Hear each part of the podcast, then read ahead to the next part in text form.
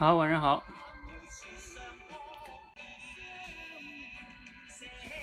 这歌熟悉吧？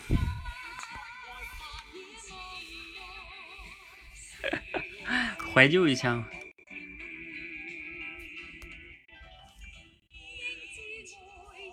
小的时候看看这个电视剧，特别特别好。你们有勾起你们什么回忆吗？你们小的时候是怎么看这个电视剧的？这就暴露了你年龄哈。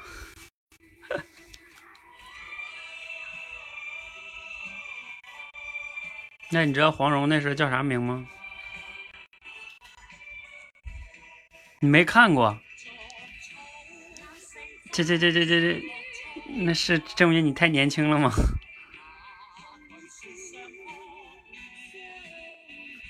你这是玩笑吗？来，上半场的可以准备连麦哈。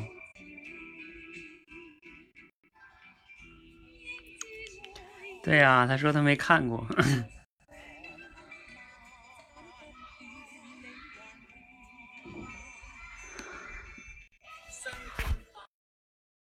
来，上半场谁呀？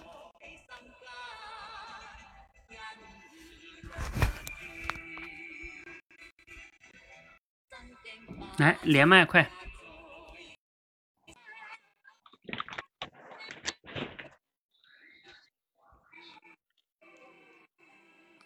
嗯，好，今天来很准时哈。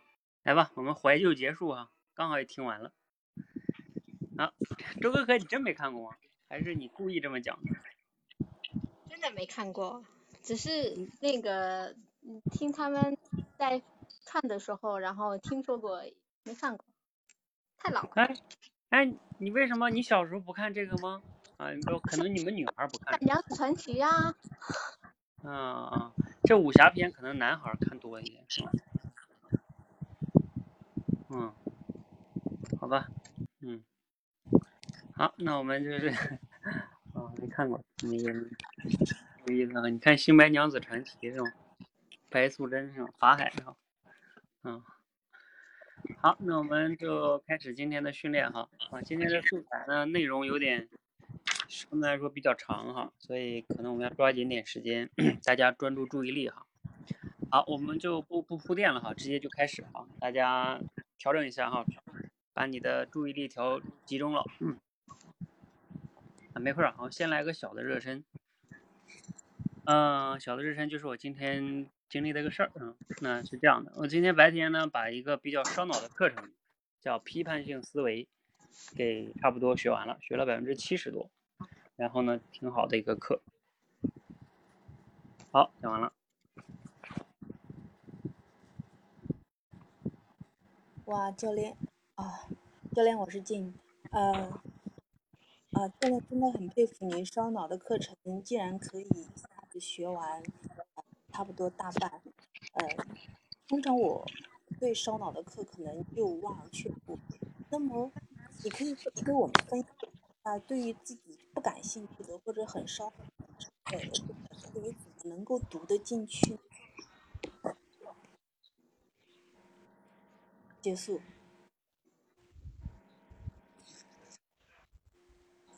呃，教练，您说今天一天呢，就差不多看了百分之七十，您这个学习的效率还真是高呀。那请问您说它挺好的，是好在哪里呢？可以跟我们分享一下吗？完毕。呃，教练，我是可可。刚才听到您说，您在学一个非常烧脑的课程，叫批判性思维，而且您一下子就学了这么多的进度，确实挺厉害的。那您能跟我分享一下，就是呃，对于批判性思维，您学到了什么东西？可以跟我们分享一下吗？教练，我是徐欢。哇，教练你好厉害哟，好佩服你。批判性思维呢，我以前也听过，但是觉得太烧脑了，就没有学下去。那我想请问一下，您是一个什么样的一个契机，让您来学这样的一个课程呢？完毕。教练，我是薛蕊。一听到你所说非常烧脑的，那我连想也不敢敢想了。对于你来说，就专业能力这么强都觉得烧脑，我觉得真是太厉害了。你能把这件事进行了，就完成阅读是百分之七十，而且这其中所说的内容是批判性思维，能给我私底下透露一下这批判性思维的具体内容吗？完毕。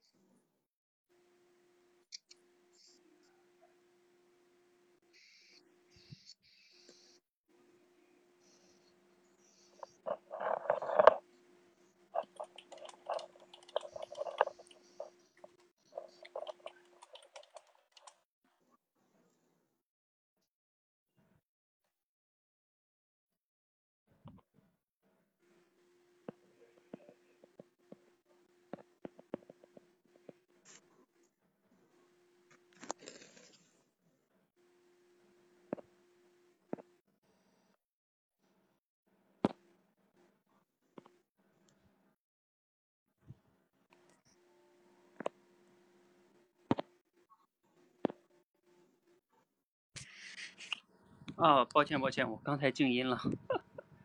啊，哎，我白说那么多了。我我说这个今天那个回应的部分你们都做的挺好的，这方面我就不多说了啊。然后就主要说说问题吧。呃，朕的那个问题呢，说不感兴趣啊，比较烧脑的，怎么读得进去？这个问题挺好的。然后黎烟问的说，哎，那挺好的一个课，哎，我确实做了评价。他说好在哪儿？这个也挺好的。然后可可问的说，那你学到什么东西啊？可可，你这个我给你个建议，就是说，你其实最好的是问，比如说，哎，那您学了百分之七十了，这这这这中间中学这么多，让您印象最深刻的、最有启发的，比如说是哪一点，或者能分享一点两点的吗？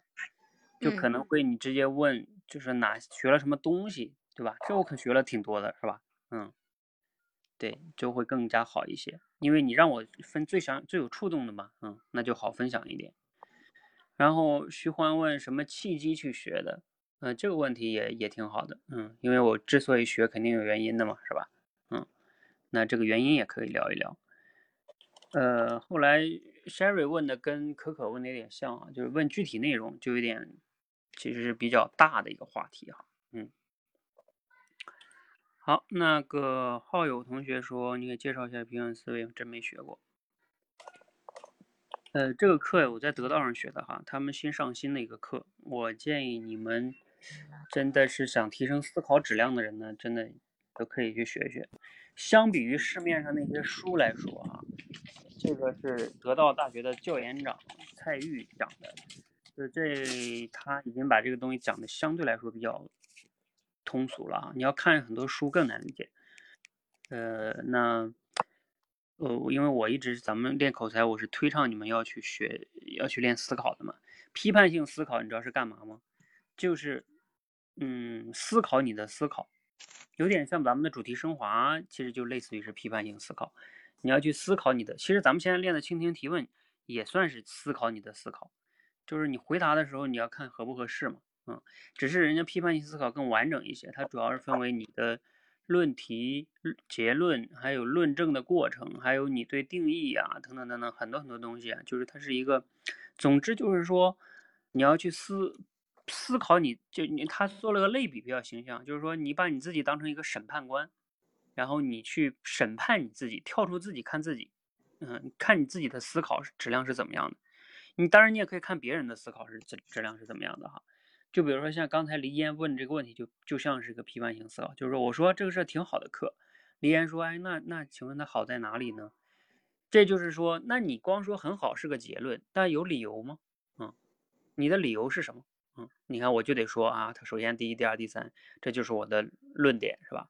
要不然我这结论就就没有说服力啊。嗯，好，这是关于这事儿哈，就是大家。嗯，对，思考你的思考，其实很多人在这方面是极其弱的哈。下面一会儿我有空，我给你们再给你们看一点这里边的内容哈。好，那时间的关系呢，我先继续下一个哈，一会儿有空再聊这个。呃，下一个是这样的哈，大家注意听，在学习这件事面前，有一类学习者呢，获取知识的方式啊，叫海绵式思维。他们获取知识呢，就像把海绵放进水里边，见什么就吸收什么，不做选择。他们追求的是数量，海绵式思考者呢，有他们的强项，那就是能快速的完成海量的信息积累，拓宽眼界。但如果从始至终只秉持这一种单一的思维方式呢，副作用就是没有能力批判和呃这种拣选信息。好，没了。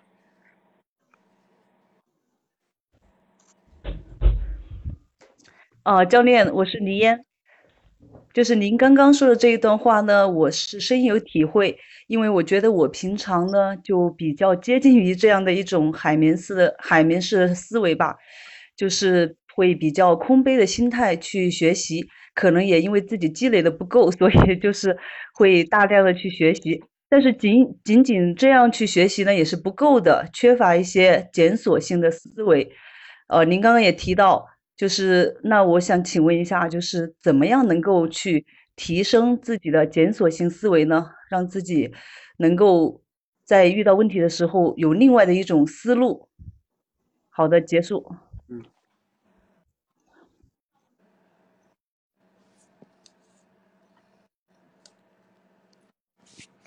教练，我是薛伟。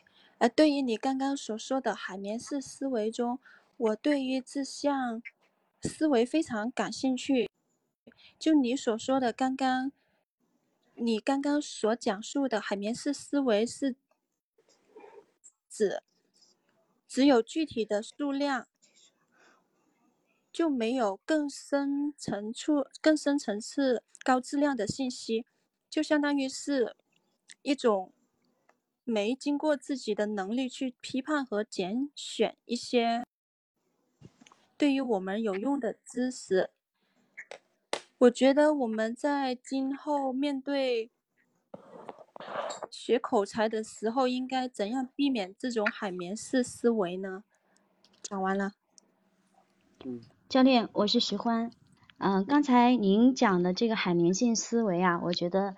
嗯，对我来说，我现在暂时是处于这样一个阶段，因为我以前的输入不够，所以我现在想通过大量的这样的一些积累来扩充我自己的一些知识体系。那您刚才也谈到了，好像这个有一个弊端，就是呃缺乏了一个批判性思维。那我想请问一下老师，如果像我这种情况，呃，我想又呃能够大量的吸收这样子的一些知识。那我又想同时来拥有这样的批判性的一些呃观点思维，那我怎该怎么样来进行第一步的一些呃训练呢？谢谢，完毕。嗯，教练，我是可可，就是刚才听到您关于就是海绵式的这种学习方法，其实我觉得我自己也是有一定体会的，因为我们经常在碰到很多信息的时候，就想着赶紧把信息吸收掉，然后就像海绵一样。就吸收掉，就感觉自己收获了很多。但是呢，这种的话就是没有去分辨到底什么样是我们自己需要的，什么样是不需要的。那您觉得就是说我们在学习过程当中，怎么样去学会去呃检索或者找到自己呃想应该去学的那个东西呢？嗯，好，教练，我是郑，呃，刚才听了。教练的一个分享，我有点坐不住了，因为您说的那种海绵式思维，可能就是我现在的这种阶段。呃，正像有一句话说，呃，我们忙忙碌碌一整天，不及呃有效的十分钟的思考来到的，呃，得到的收获更更会更大。但是像我这种在信息积累阶段的这种人，我要拥有批判性思维，对于我这种水平的人，我的下手处是什么呢？比如说，我想要拥有呃分享的那种可以批判性的去接受，在我的认知能力下，我可以有效的训练方法是什么呢？教练，你可以给我分享一下吗？完毕。嗯，刚才这个问题再再再再重复一下，有点没听清。呃，就是我想要训练我的批判性思维，我可以。在我的这样阶段，我可以比较合适的一个训练方法是什么？或者我的下手处是什么？那就是说我我我这种呃接收信息的时候，我就要去站在它的一个反面。那如果不是这个样子呢？那有没有什么的情况吗？是这样子进行这种逆向思维的一种一种思考，还是什么？就是我的一个下手处是什么？我要。同时具备批判性思维。嗯，那我们来看一下哈。嗯，大家来提了这些问题呢，我来看一下。李岩 前面说深有体会啊，然后这个回应没问题啊。然后怎么样提升自己的这个检索能力？呃，其，嗯，其实他那个说一个词啊，他那里边原来我说的话呢，它不是检索能力，是叫拣选，就是像去超市里边捡东西，然后还要捡的时候要选择的选捡啊，要拣选能力。可能我说的时候也没说那么清楚。嗯，问题应该也还行吧，嗯，也是比较顺自然的。然后 Sherry 这个呢，他问到了这个口才上面怎么去避免。首先前面 Sherry 那个概括哈还是不够简洁哈，嗯，你你刚才也听了其他同学的哈，嗯，你这方面还要继续加强概括的能力。然后问的问题呢，问到了练口才方面怎么避免。嗯，问题倒也还行，嗯，但是相对来说。嗯，因为你相当于，假如说这话就是我说的，然后呢，你问我，嗯，我觉得反正倒也还也还可以，但是如果这个话本来人是那课程里的话，嗯，要不是我的话，我只是个转述者的话，那可能你问这个就当事人他就不知道了，是吧？嗯，还有徐欢说的是，嗯，徐欢说这个这个角度，跟刚才震的有点像啊，就是说。哎，我现在这个就是欠了以前欠的债多啊，我现在要应该学多，学的东西很多，所以呢，嗯，谁谁在外边？好，先帮你俩静音哈。嗯，这个，所以看一下啊，可徐欢就是说，嗯，那想人生又怎么练？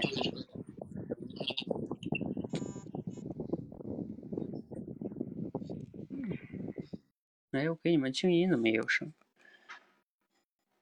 嗯，我觉得徐欢提这个问题，这个角度挺好的。就是说，他说海绵式思维和后边这种思维怎么样？其实相当于是说，类似于怎么平衡，对吧？如果想同时拥有的话，我也要积累大量，然后我还要这样怎么办，是吧？嗯，这个角度我觉得问的问题的角度是挺好的。然后朕呢，刚才。也差不多是这个意思，只是你那个问题呢，好像，呃，问的这个这个，嗯，因为你好像对这个批判性思维的理解，嗯，叫你刚才说站在什么反面是吧？嗯，批判性思维也不是说站在反面，它只是说做一个检查，嗯，就是说也不是说啊你这都不对，是说那我就确认一下你这里边的很多信息。就相当于我以前不安检就直接输送进去了吧？我现在要我要我要检查一下，再输入，或者输入过程中待检查的。那可可说的呢是怎么找到应该学的东西？嗯，怎么找到应该学的东西？嗯，也也也行吧，我觉得。这里边给大家分享一个我的心得体会啊，就是关于这个学习这一块儿。你比如说像我，为什么这个也是这个批判？就刚才这段话也是批判性思维那个课程里的一段话。嗯，我我我的体会，就像比如说我哈，我我为什么今天会学这个批判性思维？其实我以前也看过这方面的书，但是呢，当然我还觉得我还没有理解透彻哈。啊，更主要的，我今天为什么着急把它学完呢？因为我最近在给你们弄那个即兴表达的那个课，嗯，就我已经列列出一个即兴表达的大纲了。啊，里边的核心要点，然后刚好今天我看了一下这个课，感觉挺好的，我就把它买完了。我就想着，还学了几节课，觉得挺好的，我就基本上把这里边都学完了。那些我那那百分之三十没学的，我也看完要点了。我为什么这么着急学完呢？因为我是带着我的目的学的，就是说我有我的问题去学他这个课。比如说他那里边哪些部分是可以我把他那些知识点拿出来用在这个。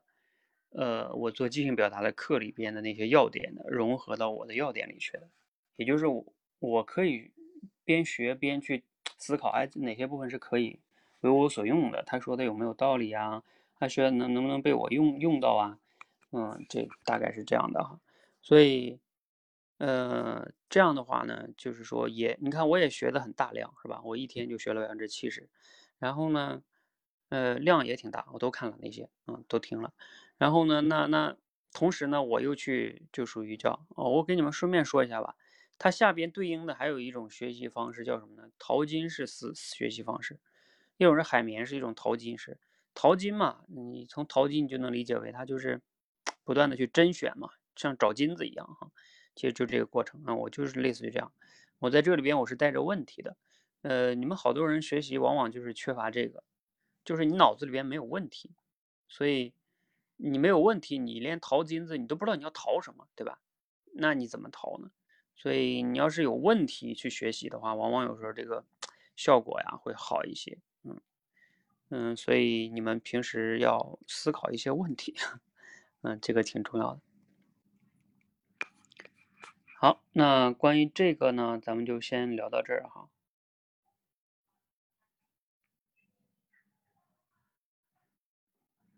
嗯，好，下面呢，我们再再给你们来一段哈，我把你们三个开开。嗯，下边呢，其实这一段也是来自这里边的，来，大家注意听。呃，我们知道哈，人类跟动物呢最大的区别就是会抽象思、抽象总结，会用概念、术语和符号去定义某些事物。比方说刷牙，我一说呢，你就知道我在指什么，我不用刷给你看。或者呢，超级英雄电影，一百个人一听都明白这是一种什么类型的片子，我不需要拉着一百个人去电影院里面看一遍。我们一旦定义了某个事物，也就把它整合进了我们的观念网络里，就能去思考和传播它。但是呢，这一讲呢，我却要唱反调了。我想提醒你，当心概念和术语，尤其是他们出现在思考的过程当中的时。比方说，朋友和熟人是一回事吗？聪明和狡猾是一回事吗？谦逊和卑躬屈膝是一回事吗？你看如何分辨？呃，如果分辨不清这些近义词，我们很容易就会混淆一些重要的区别，弄不清楚它们真正指的是什么。好，讲完了。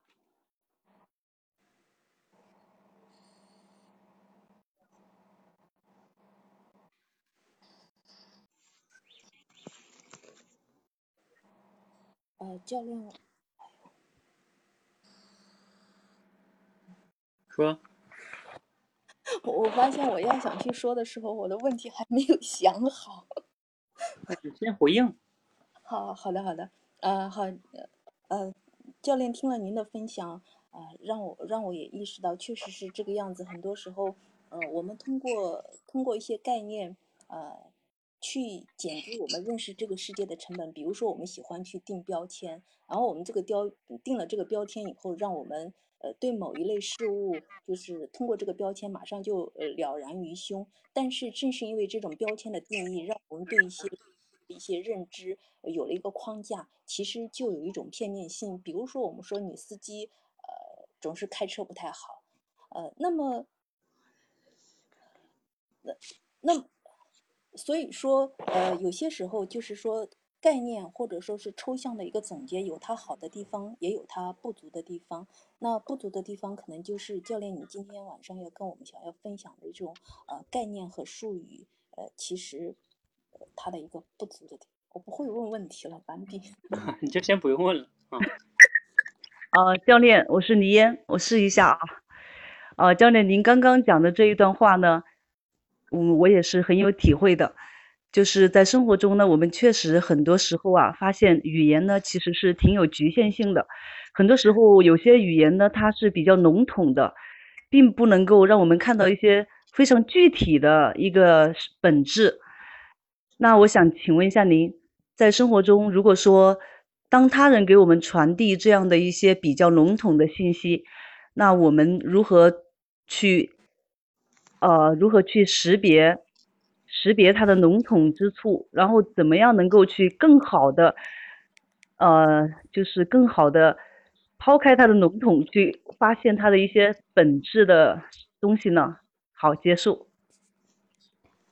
教练，我是徐欢，嗯，我来尝试一下，嗯，老师，我听到您说的这段话，我觉得，哎，好像给我很大的一个启发。其实我在生活当中根本没有去理解过，还会有这样子的我们关于近义词方面的一些呃它的一些不同之处。就像我们经常会去呃用语言去去去，好像我们在思考过程中会用语言，然后就会带入到一定的这种呃我们的定向思维。定向思维当中去。那我想请问一下教练，嗯，那我们如果在我们的思考或者是我们在我们的思考过程中遇到了像类似这种近义词，比如说类似这种聪明和狡猾，那我们该怎么样的去分辨它们之间的一些差别呢？完毕，谢谢。嗯，教练，我是可可。呃，听到教练所说的这个。呃，关于这个概概念的这个方面的知识啊，我也觉得是非常受启发。一方面，我觉得很多概念和术语确实能够帮助我们去理解很多呃东西，直观了直截了当的去理解。但是呢，假如我们太过依赖一些概念，可能也会造成我们在理解或者沟通上的局限性。尤其是比如说我们在工作当中啊，比如说我跟我一个同事授予某一个术语，然后大家相互交流了一下，就发现，哎。好像其实大家理解的都不一样，那您觉得如果是在这样的一个沟通场景之下，大家怎么样才能够就一个术语达成一个共识呢？有没有什么方法呢？嗯，讲完了。教练，我是薛远。对于你刚刚所说的抽象思维当中，我觉得非常有非常大的感触，特别是我们现在对于一些。网络中多了很多的网页网络词语，可能说出来很多人都不知道它代表怎样的意思，就相当于是一个术语类的词语，完全脱离了它原有的那种概念。我想请问一下，在我们以后遇到一些让我们自己可能面对这个词语有点不能明白它的意思的时候，我们应该。不问问题了。好，好，那我们简单来来来说一下哈。嗯，这个呢，其实是这个批判性思维里边的讲概念的那一节课。嗯，就是在逻辑学里边呢，它最底层的那个词就是概念，然后概念再往上一点呢叫判断。比如说概念就是我们其实说任何词都是概念，桌子、椅子、人全是概念，是吧？各种都是叫概念。判断是什么呢？比如说，这个人真坏，那就是判断。嗯，啊，这个桌子很好，嗯，这是判断。嗯，这这都是判断哈。然后呢，基于判断就会有推理。啊，就是比如说两三个判断就就能有推理。嗯，比如说，嗯，这个叫什么？所有人都会死。然后呢，这个苏格拉底是人，嗯，是一个人，所以苏格拉底也会死。前面的两个判断放到一起，就推出来最后边这个判断。啊，就就是逻辑学里边就是概念、判断、推理，就是三大层层递进的哈。嗯，呃，他这节课呢就是讲的是判断啊，不是不是讲的是概念哈。因为这个概念就像那个，如果做个类比，就像砖头一样。嗯，你这个高楼是由砖累加起来的。嗯，你的判断也是由一个概念叠加到一起。你比如说什么叫好啊？什么叫桌子？你跟一个外星人说，他就不知道什么叫桌子，是吧？啊，这个桌子是什么？做好是什么？你这个一个个砖头是什么？你这个砖头如果都有问题的话，那你这个大楼是建不起来的，地基就不行，是吧？所以他这里面就在讨论这个概念的问题哈。那咱们来看看你们说的这个哈，比如说这呢前面没有问出问题啊，但是他其实回应的非常好，他能瞬瞬间把这个事儿想到那个叫，比如说这个标签，女司机。这就是一个概念，标签也是一个概念，嗯，这就挺挺符合这个里边的这个逻辑的哈。然后问题呢，因为没有问哈，其实回应也可以哈。然后呢，嗯，后来黎烟呢说的是语言比较笼统，然后呢没有什么什么叫具怎么样具体到本质，你这个理解呢还是有一点点的，怎么说呢？你这个理解，嗯，就是。它一个概念吧，它也不叫笼统，嗯，它就是概念，你只能说，它就是叫概念。你你要是深挖的话，那只能说它，你要不要理？你找没找清楚它的这个定义到底是什么？嗯，所以你说笼统吧，嗯，反正也还行。你说概念要是深挖到后来就是一个本质，嗯，比如说我们说人，什么叫人？那你就去深挖人，它是一种什么什么的动物，是吧？这是它的本质。然后还要去定义，那什么什么样的动物它才叫人？嗯，我觉得反正也行，也算是本质吧。嗯，徐欢说的是怎么样分辨？啊，他这个就是顺着前面那个，对吧？就像这些近义词，我们该怎么分辨呀？我觉得这个问题是比较自然的一个问题，对吧？嗯，确实有时候生活中会有好多概念很很相近，是吧？嗯，比如说。徐欢，你好像要是再举几个例子就好了，因为你刚才举的是这里边的例子啊。如果你能自己再举两个就好了。比如说像我，我有时候给你们讲的叫，我们练口才这里边经常会有什么啊？有的老师是教口才的，有的老师呢是教演讲的，是吧？有的老师说啊什么教说话啊，有的又教什么？你看有本书不叫好好说话嘛，是吧？还有有的人教沟通，那请问这些什么沟通、演讲、说话、口才？它们有什么区别啊？那本质上差不多，是吧？好像都差不多。嗯，你要是能举个这个，要怎么分辨它呢？那就会好一点哈。嗯嗯，可可就说的是，嗯，他举了个例子哈。嗯，可可这个例子回应的也很好，就是说，哎，它确实能帮助我们理解。就我刚才说那段话有两层含义啊。一层方面说这个概念它有它的好处，帮我们快速的理解一个东西，能提升沟通的效率。你比如说他举的那个例子。我我要跟你说刷牙，我不用非得让你刷一下才知道我刷牙是啥东西，也不用说什么超级电影，也不用非得拉一千人去电影院看一下，嗯，你就说这个概念你就懂了，它能提升沟通的效率，但是呢，它也有它的会问题，有时候就会导致大家理解的不一样，嗯，然后可可说的是怎么样能达成共识，有什么方法？这个倒也还行，对，就是问问怎么样能达成共识哈，嗯。方法的话，就是我觉得很简单，就是每个人都说出一下你对那个词的理解是什么。你一定要问他。哎，不是，我最近不是给你们有些人讲了那个有效沟通嘛？有效沟通里边，我不是分三步嘛？第一步就是说，你们要定义你们要沟通的问题是什么。这个问题呀，再细分的话，我还没跟你们讲后边的课呢。就是它问题，什么叫问题啊？就是预期和现状的差距，就叫问题。如果预期跟现状没有差距，那不就没问题吗？比如说你家孩子考试，他打了九十五分，你觉得哎，他九十五分挺好的了，那不就挺好了没不用沟通学习的问题了。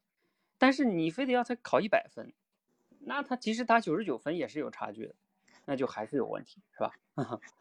所以只要他问题跟只要预期和问题和现状有差距，就是有问题。那这个时候你们讨论问题的时候，就可以从两个维度讨论，比如说，请问。呃，咱们现在对现在讨论这件事儿，我的预期是什么？你的预期是什么？然后我们还要对现状达成统一。比如说，有的时候我们对就人与人之间对现状的认识都是不统一的。举个例子，比如说我们说啊，这一个人一个这个老公吧，哈，有人说说啊，你都不呃不管家啊，这个你说我不管家是吧？不顾家，哎，那你这个。这我对我的现状的描述，什么样叫管家？我现在是个什么样的状态？而我认为我可能很，哎，或者是男女朋友那个特别特特别典型。我觉得你不爱我，是吧？那请问，当然这里面就涉及到个爱哈，什么叫爱？还有一个就是你，你的爱的标准是什么？我现在觉得我为什么觉得我现在对你是很爱你了，是吧？然后你为什么觉得现在我不爱你？就咱俩对现状的认识就不一样。然后还有一个就预期，你希望我怎么样才叫爱你？你看这边就能找出这个差距了，是吧？你必须先把这个搞清楚。你们这步没有搞清楚，你们往后的沟通往往就是无效的。所以这个其实这个概念是非常重要的哈。呃，可可，你刚才说那个就是这样的啊，就是必须双方把这个概念你一说出来，我说了，咱们就知道咱们怎么理解的了。后来 Sherry 说的是网络词是吧？你问的问题是说怎么理解啊？后来你不问了是吧？嗯。对你这个也也确实不太好问，你总不能问我说怎么理解这些网络词吧？那网络词怎么理解？那你只能去你自己去搜一下呀。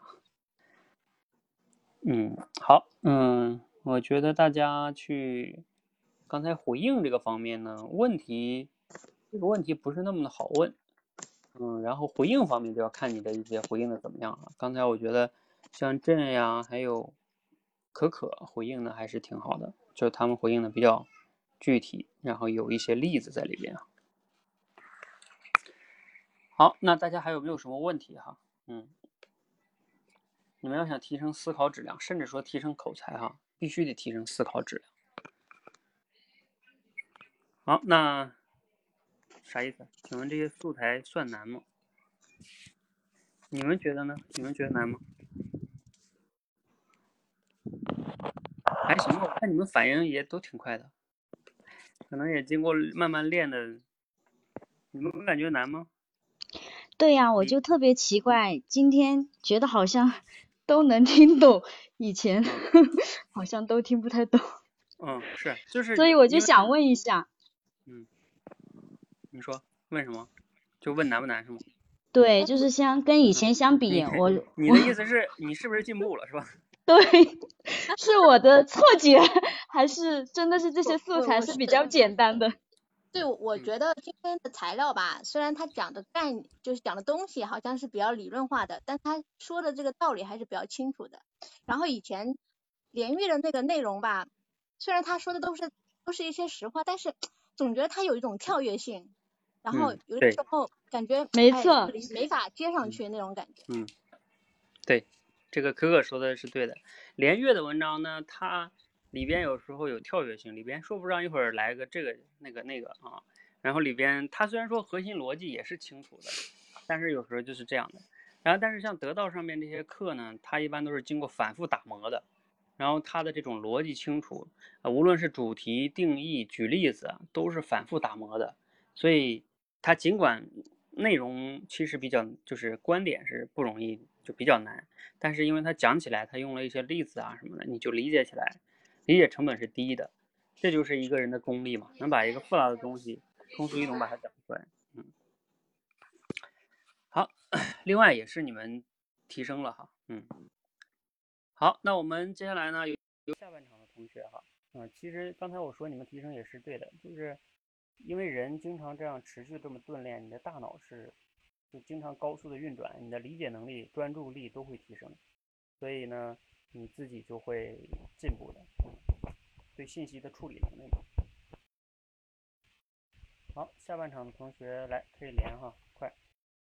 我看刚才王浩还问了个问题，是吧？我的学生也推上两遍。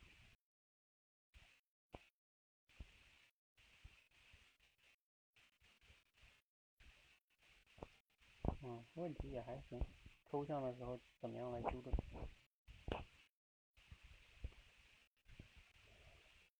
好，来，下半场开启。嗯，我们就都上来了吧？好，那我就开始了哈。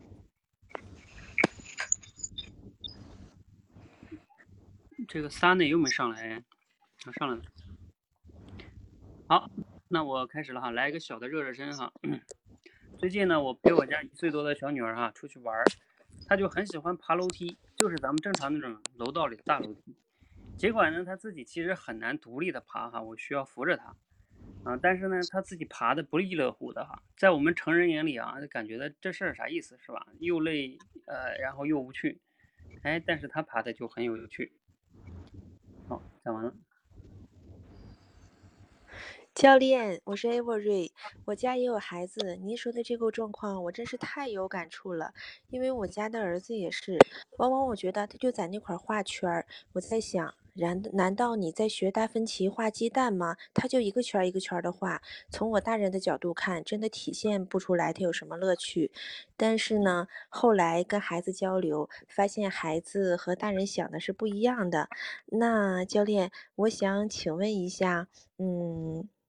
哎呀，问题是啥呀？断片儿了。那你就再想想。好的。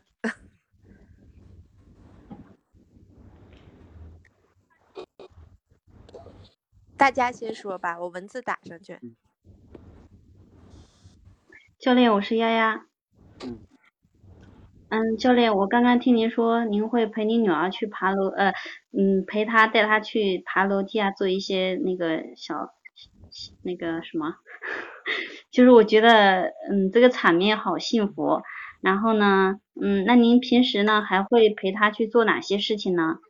你觉得和她相处过程中哪些事情是你就是觉得最幸福的呢？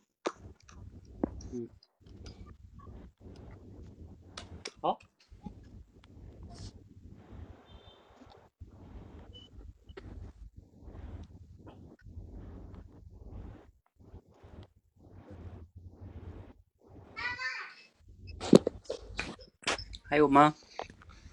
教练，我是荣子。嗯，听你这么说，其实，在身边的很多家庭里面，嗯，其实男人很少去扮演这个角色。刚才，嗯，这样一来，我觉得教练真的是一个好爸爸。那就是说，有时候男的和女的他的感受和想法是不一样的。当你看到女儿在这样爬楼梯，而且是你陪着他的时候，你觉得你和你爱人之间，然后从感受和呃看法上有什么不一样的呀？嗯，完了。嗯。啊，教练陪孩子成长确实是件很幸福的事情。呃，有的时候我们大人很难理解孩子为什么会对一些事情非常的在意，非常的呃，就是非常的感兴趣。我们没法理解，但是他们就玩的不亦乐乎的。这个确实也是一个很奇妙的现象。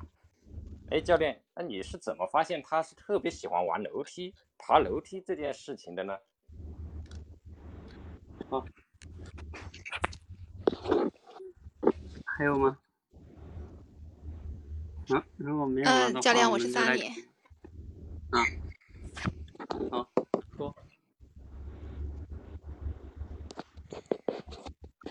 呃，教练，听完你刚才说，嗯，教练，听完你刚才说的女儿的事情。呃，我的体会也特别深。我家也是女儿，在她小的时候嘛，就是爬楼梯，她就一遍一遍的爬。我也不知道她为什么兴趣这么强，我有的时候都有点不耐烦了。然后，但是她还是爬的特别开心。就是从您的角度看，就是孩子他为什么会对这样咱们觉得大人觉得无聊的事情，会觉得这么有趣呢？嗯，好，来，我们简单说一下哈。嗯，艾瑞前面说的那个，因为他举了自己孩子的例子哈，所以这个回应肯定也是很好的。他后边打字了是吧？针对这些大人觉得无聊，孩子觉得特别有趣的技能，您是怎么适应孩子的？嗯，嗯，怎么适应？我觉得这个问题也还不错。就有的大人可能就不耐烦了是吧？说，哎呀，别玩了，别玩了，对吧？嗯，所以这个问题也还好。我觉得我怎么适应的话，就是。陪着他玩啊，挺好玩的呀。你就可以去想想，你可以切换角度啊。你就有时候会反思啊，为什么你看小孩他，他这个事儿都可以都能都能玩的那么开心，大人为什么就天天想找这个有用那个有用是吧？其实可以反思自己的。我记得以前郑渊洁讲过，就是说小孩是你身边的一个就是一个宝藏，他带你打开一个就是我们他能帮你打破原来的固有思维的。就是因为小孩他没有那个像咱们成人这么多的啊条条框框啊，然后他，嗯，从你可以从他的角度去看世界，就就不一样，嗯。然后那个丫丫说，哎，丫丫这个问题也还不错，就是问我，哎，那你陪孩子还会做哪些事儿啊？然后哪些是最幸福的？嗯，其实这里边肯定一般也是隐含这一点的哈，嗯。其实我这里边有两个意思，一个就是陪着他玩这个事儿，还有一个是又又引出一个就是爬楼梯这个事儿。那丫丫选择这个角度也是挺好的。然后荣子呢说的是，他前面的回应挺好的哈，就是说爸爸不比较少扮演这个，然后怎么样的一个看法和不一样。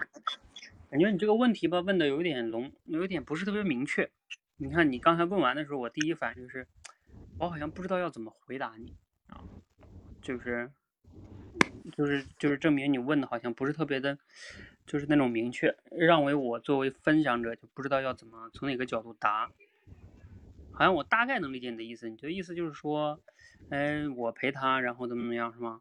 嗯，所以我还是不是特别的理解哈。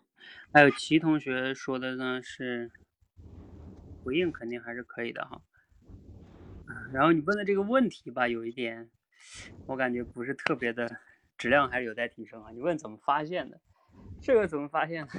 你带着他的时候，他就呜往楼梯上跑啊，你你知道吗？他他你不让他爬，他都不干；你给他抱到屋，他都哭，他他还要爬，这就发现了，很自然就发现了。还有那个，啊，Sunny 问的就是说，哎，他家小孩也这样，对吧？然后，但为什么为什么会啊？为啊？从我的角度，为什么会这样？其实这个问题我觉得也是可以问的哈，因为。嗯，可能我也会去思考一下，为什么他就会觉得这样呢？是吧？一遍的爬，啊，这个这个话题是可以交流交流的。嗯，好，那个听你讲述这件事，证明你是个细心观察，能够培养孩子成长过程，能够跟我分享一下你在陪孩子的收获。嗯，我觉得 Sherry 这个问题也还行。好，时间的关系呢，咱们先过哈。嗯。呃，其实我我想给你们提一个问题的角度，就是说我其实这里边隐含这个意思，就是我说了嘛，在我们成人眼中觉得很很很无聊的事情，在小孩眼中他就不亦乐乎，是吧？那我们怎么样能？现在有时候我们长大了之后，往往就就找不到那种不亦乐乎的事儿了，是吧？那怎么样能回到找回那种童心呢？去做事儿，是吧？或者去做一些什么什么，不要那么的功利，是吧？嗯，这个角度也挺好。好，那我们接下来呢，再来一段哈。这一段啊，这一段是来自一本书里边，大家注意听哈，也跟小孩有关啊。我们给一群四岁的孩子一个选择，他们可以再拼一次一一块简单的拼图，也可以呢尝试的拼一块更难的拼图。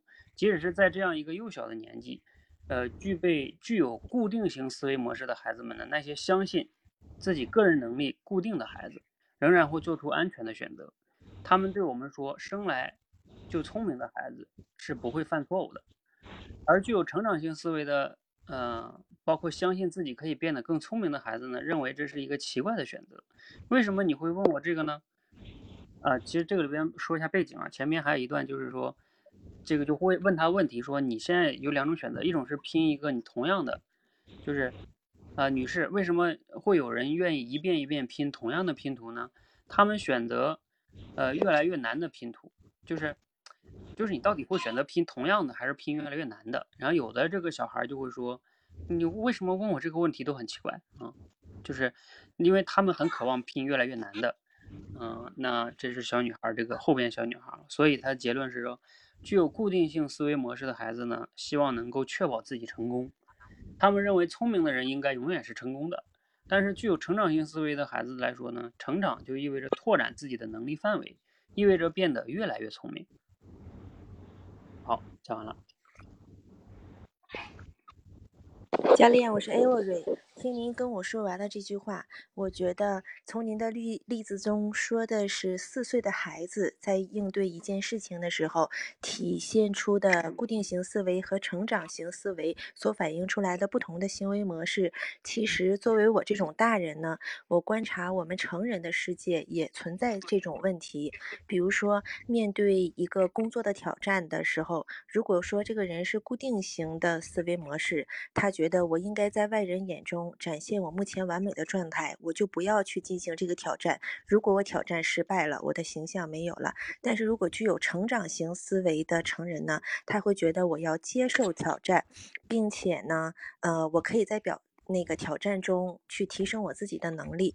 那教练，据我了解，嗯，啊，固定型思维和成长型思维对呃对于家长对孩子的教育可以。可以培养成孩子具备哪些思维？那教练，你也是，呃，一个孩子的家长，请问在教育孩子方面，你有哪些经验去培养孩子、引导孩子往成长型思维，嗯，去方向迈进呢？并且，我觉得这个对我们成人来说也是非常有必要的。谢谢。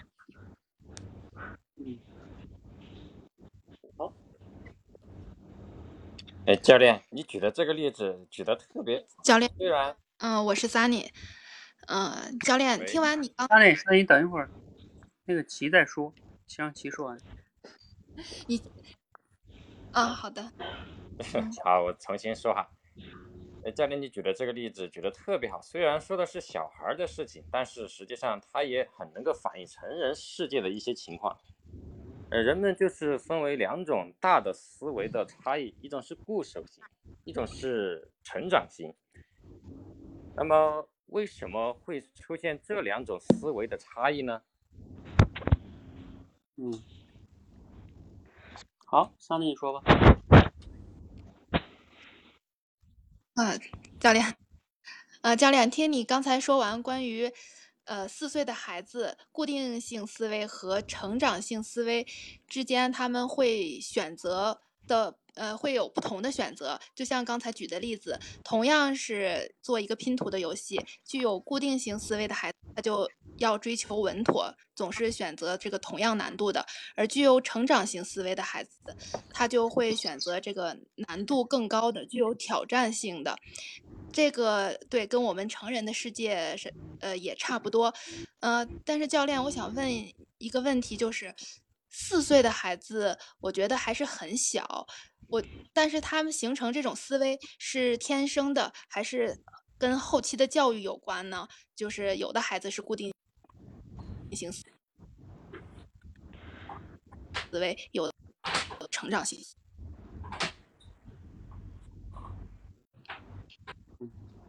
好，你问完了是吗？啊，问完了。你的问题就是说是是天生的还是后天教育的，是吧？对，对，就说是孩，因为孩嗯子还是很小呢，所以他这嗯时候，嗯，OK，好，其他同学还有问的吗？嗯，教练，我是荣子。嗯，嗯，就是刚刚可以听到我讲话吗？可以。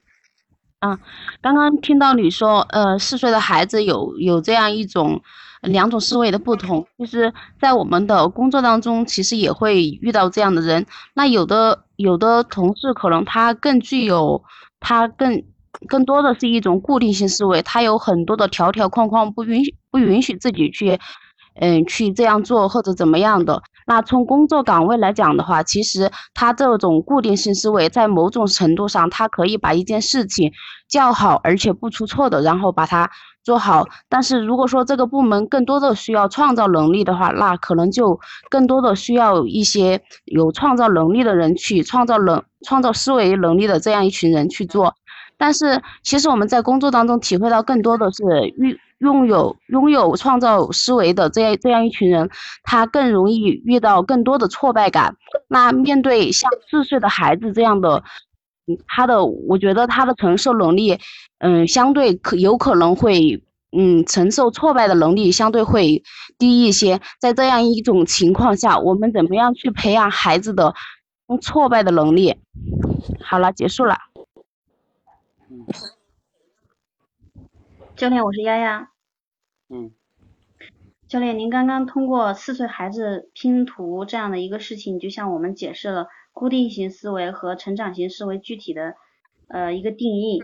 呃，其实，在我们的成人世界里呢，固定固定型思维的人呢有很多。那么，我想请问一下，就是嗯，如何从孩子开始抓起来培养这种成长型思维呢？好了，教练。嗯，好。嗯，好，那我们都问完了哈，我们来看一下，艾瑞问的呢，就是啊、大人也存在，然后他并且解释了一下，然后后来问的呢，就是说家长教育孩子上面怎么样去教育，和刚才丫丫问的差不多是吧？然后 Harry 那个给你个建议，就是你刚才讲大人那段儿好像讲的有点有点长，其实你可以说的更简洁一点，是吧？因为你后边问的还是跟家长教育孩子的，然后你关于大人那部分说的比较比较长哈。嗯，还有一个是齐同学说，虽然说的是小孩儿哈，反应也是成人，然后他问为什么，嗯，我觉得问为什么也是挺值得探讨的一个话题，是吧？张内说的是四岁很小，他问是天生的呢，还是后天的呢？嗯，这个是首先是一个，你要是这么问的话呢，它是封闭式的哈，嗯，有一点封闭，因为我只能说一个是吧？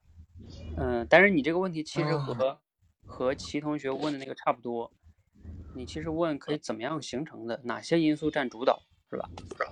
就可能会会就是问的会更开放一点。荣子同学问的是，啊、他就是说，哎，你要是创造就会有挫败感，对吧？那小孩儿太小的时候怎么培养挫败感？其实我跟你讲哈，不是叫这个这个，我可以回一下答案哈。你知道，对孩子来说根本就没有挫败感这个概念，那概念都是后来家长跟他说的。你看小孩跌倒了，他继续继续，是吧？他不觉得这是跌倒，就是他觉得这就是应该继续的，嗯。那只是到后来我们成人，哎，我跟你们说个今天真实的例子啊，我今天晚上抱小孩下去溜达，在玩儿，然后呢，就是有有两个小孩儿，一个大一点的小女孩有十二十二岁了吧，啊，那个小男孩我估计有八九岁，那个小女孩就现在有一种那个下边那个小就有一个小圈圈套脚上，然后就用一只脚转这个圈圈，然后那个她带一个那个头儿，然后这个脚呢要要抬，不断的它转，这个脚要抬，你们有人玩儿这种吧？就是就就你要考验你这两个脚的灵活性哈，那个一直在转，这个在要抬脚，然后那八岁那小孩儿呢就，他就他就那小男孩儿不会，啊然后那女孩儿当然会了哈，那女孩儿就教他说，你看就是这样的，然后旁边也站了好几个家长就在那看着，然后那男孩儿就，呃就就不太愿意弄啊，然后呢有时候弄一下呢他就他弄不好嘛，他就一下打脚上了，然后他就说我不学了，我不学了，不行不行。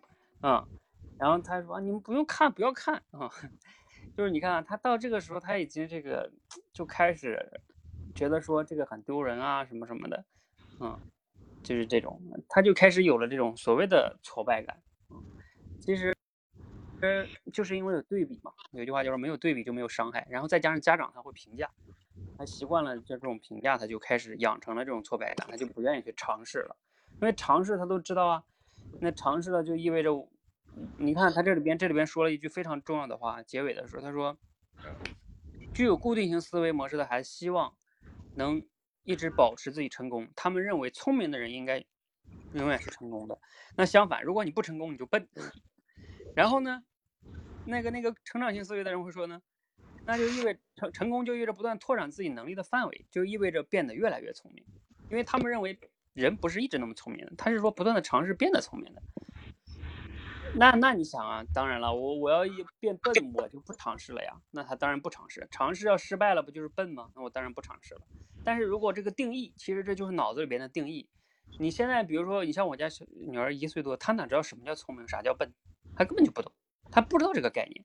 但是慢慢的，成人就给她脑子里边放了这个概念，什么叫聪明，什么叫笨，什么叫成功，什么叫失败，她根本都不知道。根本就没有这个概念，但是呢，长大之后我们给放进去这个概念，就会说你这样就是笨，啊，这样就是聪明，是吧？你这就是失败。那你想啊，慢慢他接受这个概念，他就开始变得有挫败感了，保守了，就这么来的。这也顺便回答了刚才 Sunny 那个问题，后天，我认为都是后天教育的，没有人先天的啊。嗯，小心那个教练，啊，啊，你说。就是你说的这方面，我认可一部分，嗯，那还有一部分的话，我认为小孩他在很小的时候，他有很强的感知能力。其实他知道这件事情他做了之后，他这个动作做了之后，他有没有给到他反馈，有有有很大一部分原因，就像你说的是来自家长的这样一种反馈，还有一部分原因，他有很强的感知能力，他能感知到一些问题。啥呀？他感知到什么呀？那不也是家长给的反馈吗？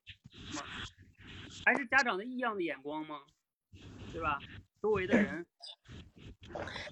Sunny 说的这个问题，我想回应一下。我是 Avery，嗯针对同样一件事情，不同的孩子感知的是不同的，不同的感知带来不同的后果。每个人的不同体现在那个感知，而这感知是什么形成的呢？三岁以前，他的人格等等。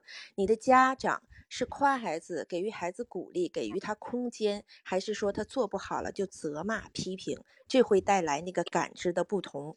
嗯，我说完了。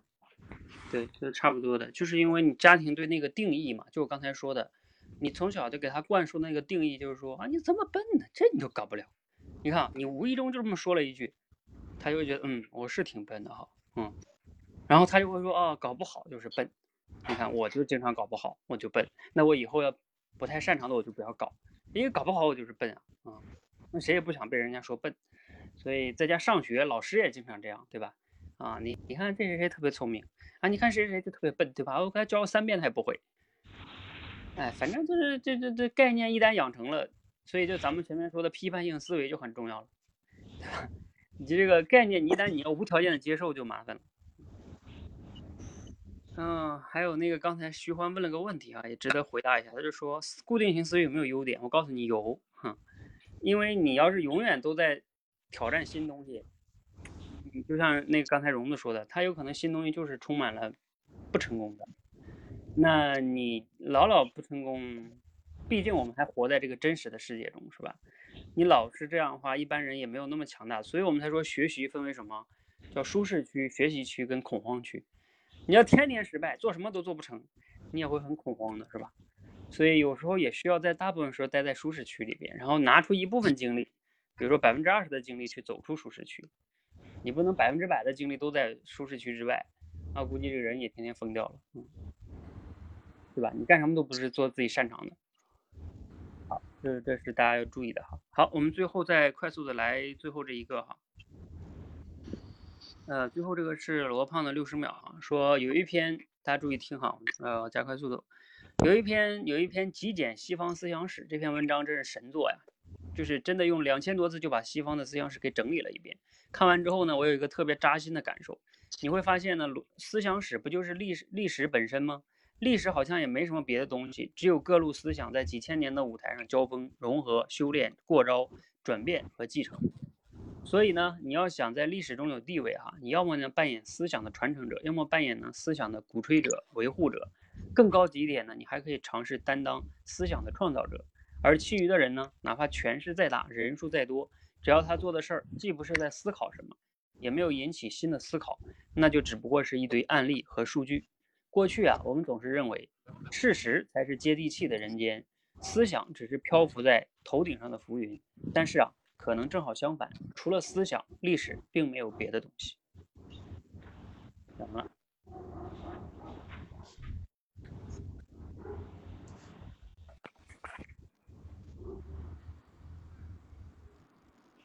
难啊，好长是吗？好难。啊。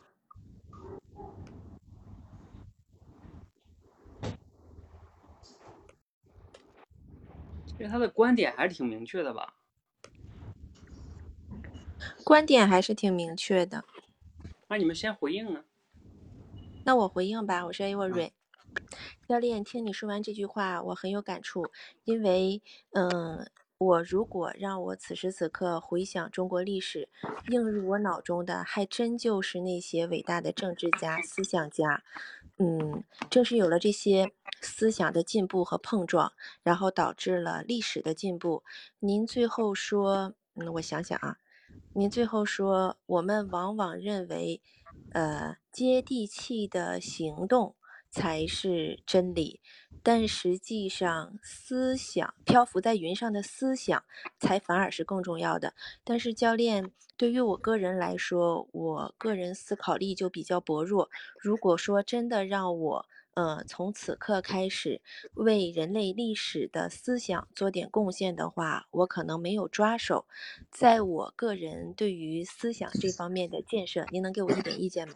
谢谢。脑细胞要干了。嗯，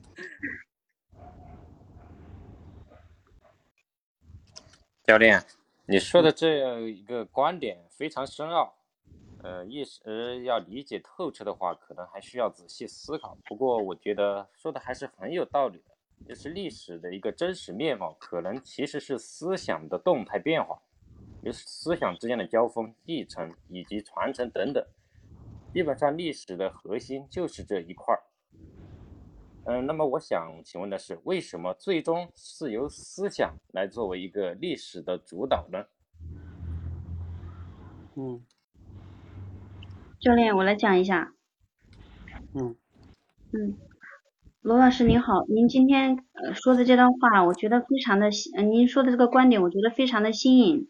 以前我一直认为历史就是由那些呃一些改革啊、那些事实啊或者事件构成的，而您说历史是由一些思想构成的，呃，问题忘了，呃，那您能举一个就是具体朝代的一个这样的事例来说明一下，进一步说明一下你的观点，让我更理解透彻一点吗？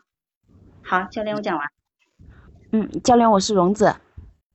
嗯嗯，刚刚听到你的这样一种说法，让我觉得很颠覆。因为在更多的时候，在从小学到的历史课文当中，我们更认为，历史是各种各样的事件堆积起来的。那从这样的观点里面看到，然后现在再看的话，历史它其实是更多的思想，然后，嗯、在引起历史的进步。嗯，讲到这里，我想到了我们当下现在这样一种状况，其实对于大多数人来讲的话，嗯，还是认为思想这个东西，它可能有些，呃，有一些稍微有一些虚的东西，毕竟能创造思想和去，呃，这类的人是极少数的。那如果说我对于给到我们当下一个启示的话，你觉得是一个什么样的启示比较合适呢？嗯，好了。好，那我们来看一下哈。嗯，前面艾瑞说的说，嗯，就是这个艾瑞好像是边说边想是吧？然后想出来个问题，然后说没有抓手哈，怎么样来建设这个思想？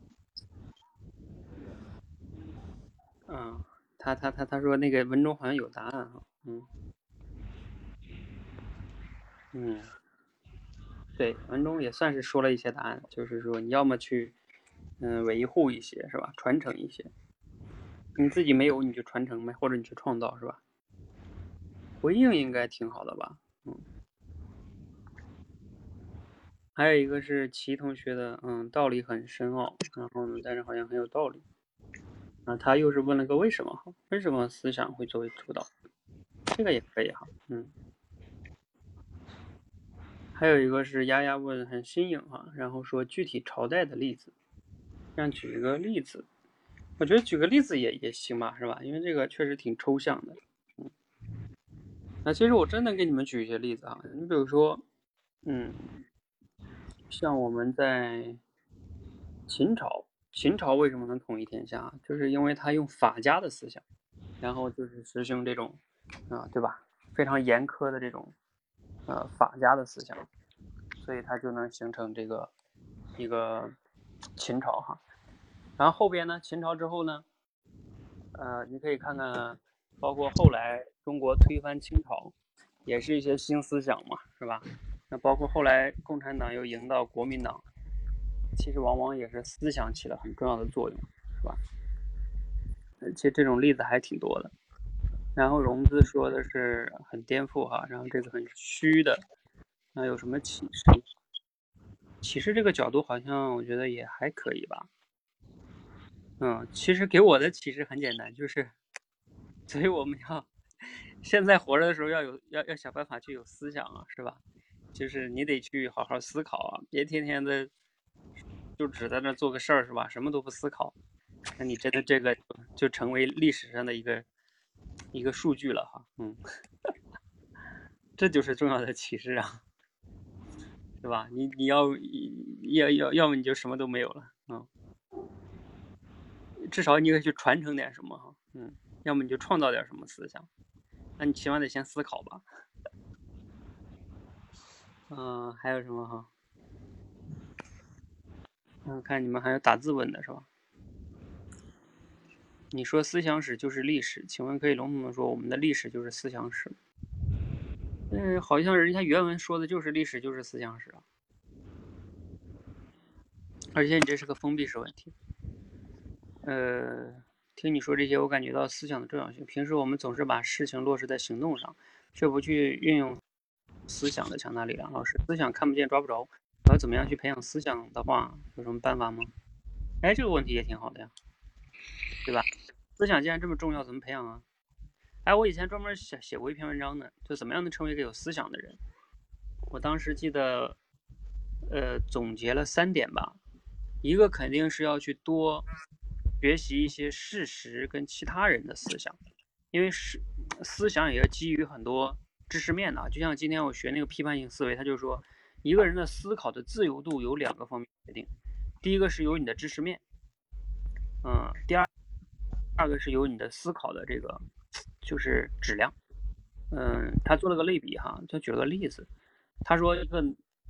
就是一个乞丐哈，就是您听过这个段子吗？他就说，哎呀，还是皇帝好，皇帝那要是要饭都得用金碗要啊。还有一个农民说，皇帝要是上山锄地都得用金锄头在那锄地，就是因为你的这个知识面，你不知道这个皇帝是怎么样的，然后你就认为他也是锄地呀要饭的，只是他用的碗比你好，根本就不是这样。你没有那个知识，你想思想都没有办法，嗯，你对吧？就是。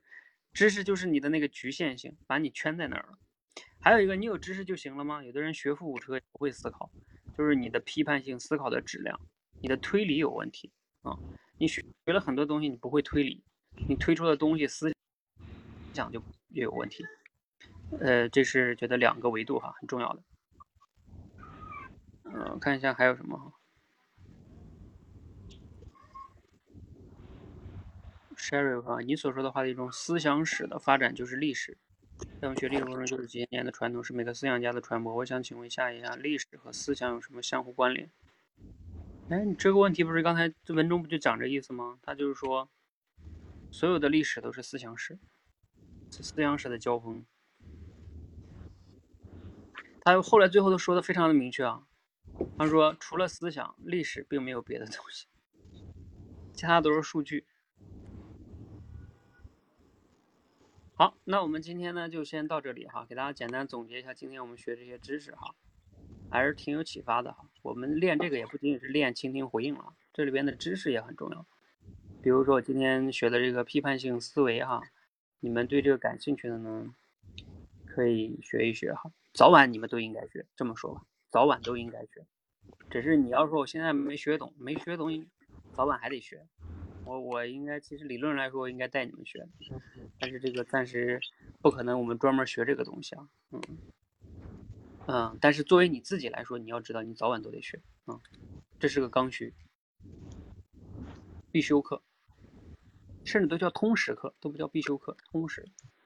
呃，学习这一块呢，就是两种学习哈，一个叫海绵式思维，一个叫淘金式思维哈，你想想你是用哪一种？还有一个是概念哈。嗯，你平时对概念理解的透彻吗？嗯，这个也很重要。概念都没理解透彻，你的讨论都往往是有问题的。